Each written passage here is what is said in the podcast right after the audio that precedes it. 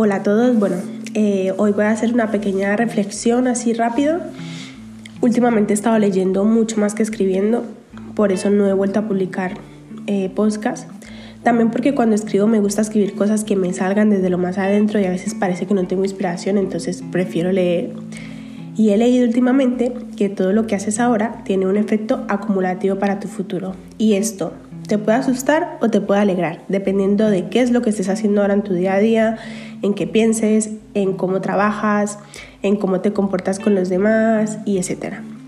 Mucha gente se pasa la vida queriendo la vida de otros, queriendo tener lo que otros tienen, las oportunidades, los trabajos, las parejas, pero también esa misma gente que tanto desea la vida de otros, piensan que esto les llega por suerte del destino. Y no, esa suerte del destino que muchos erróneamente pensamos que les llega a las personas no existe.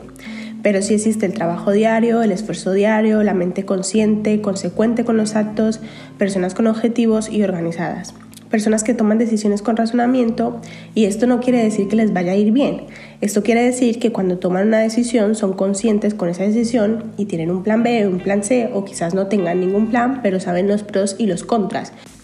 Y cuando hablo de personas que trabajan, no quiero decir que estén todo el día con las manos en la obra. Quiero decir que son personas que sueñan, que desean, que admiran, pero desde su propio punto de vista. El logro de los sueños no se consigue de la noche a la mañana, a no ser de que te ganes la lotería y quizás puedas comprarte una casa y un barco y justo a lo que querías. Pero normalmente la realización y el éxito personal solo se consigue con trabajo y constancia.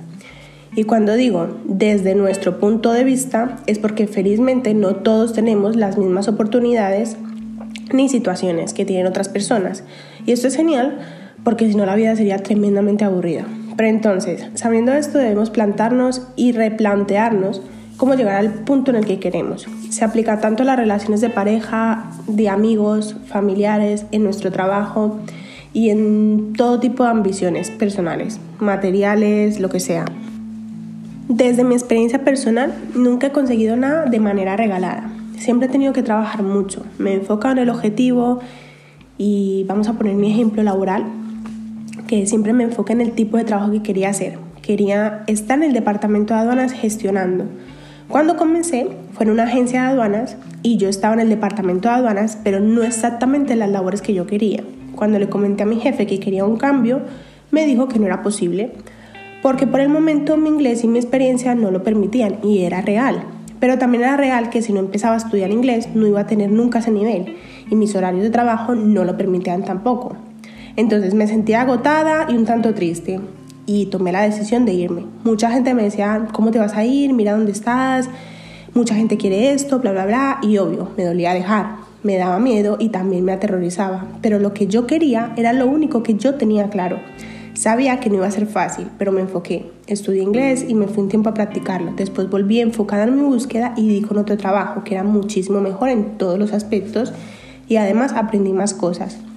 Finalmente tuve otra ilusión porque yo soy así y me fui de nuevo sin miedos. Bueno, sí, muchos, pero no me detuvieron. Y finalmente el último trabajo que tuve fue el trabajo de mis sueños, que siempre imaginé, me apasionaba y me hacía sentir muy bien.